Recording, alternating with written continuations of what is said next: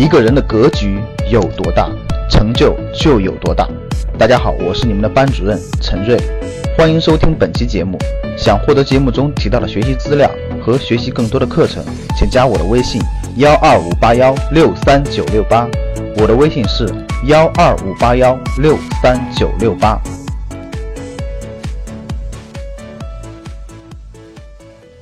爆出来一个网络金融的大的诈骗案件啊，一个二十六岁的小姑娘骗了全国四十多万人三百多亿，案子刚爆发，人还没找见呢。这样的骗局到处都在有，每天都在有。我有很多的格局的学员，几乎吧每一两天都能收到一个学员或粉丝微信跟我的一个信息，说老师你看。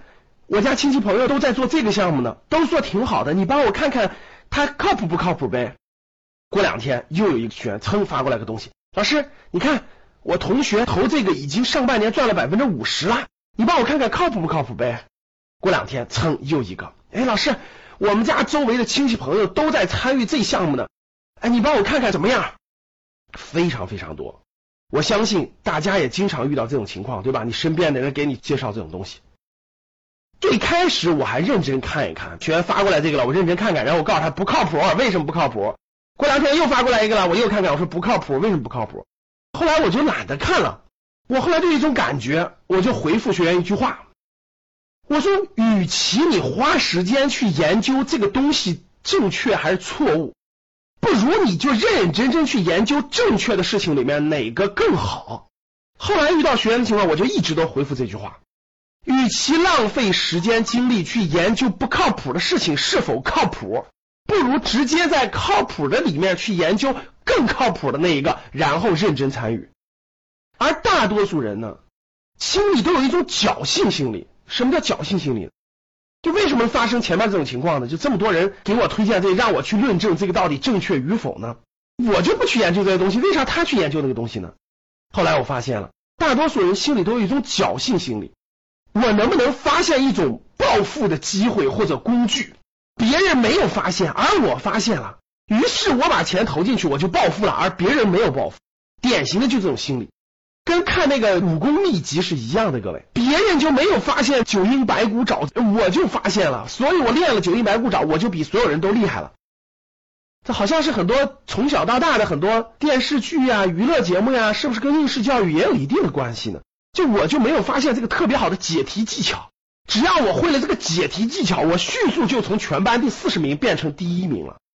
咱们这个社会上有大量的人，他平常不爱学习，总是想找那个捷径，总想找那窍门，总想找那个武功秘籍，总想找那个暴富秘籍。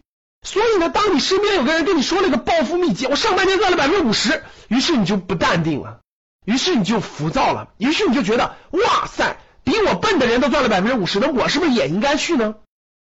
是不是典型的赌徒心态？各位，很多那东西怎么论呢？很多那骗人的东西都不用看，都是虚拟的东西，对不对？他的产品根本就不为社会带来任何的价值，你只看到了他给你带来的这种所谓的提成、所谓的暴利，你从来就没有看这个产品给社会带来不带来实际的价值。你看看阿里、腾讯这些东西是不是给消费者带来了实际的价值？这些都没有。你就看到暴利了，所以你去不骗你骗谁啊？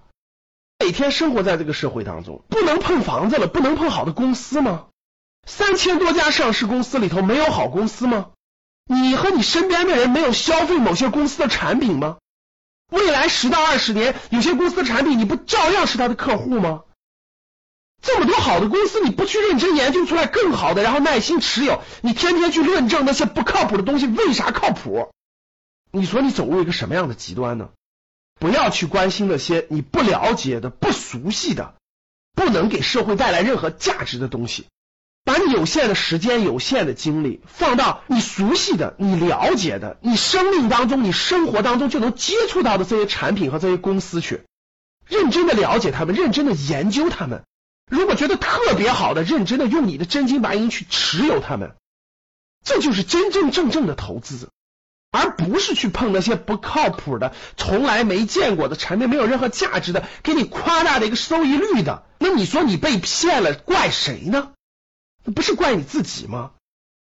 还是我说的那句话，不要把你珍贵的时间和精力浪费在去论证不靠谱的东西为什么不靠谱或者为什么靠谱上，去认真研究靠谱的东西里面有没有你能碰的、你能参与的、你能了解的和你能学习的，这才是真真正正的投资的态度和学习投资的实际行动。好了，非常感谢大家收听我们这档节目。想获得更多投资理财、创业财经等干货内容的朋友们，请加微信幺二五八幺六三九六八及我们的 QQ 交流群六九三八八三八五六九三八八三八五。Cause baby, half the fun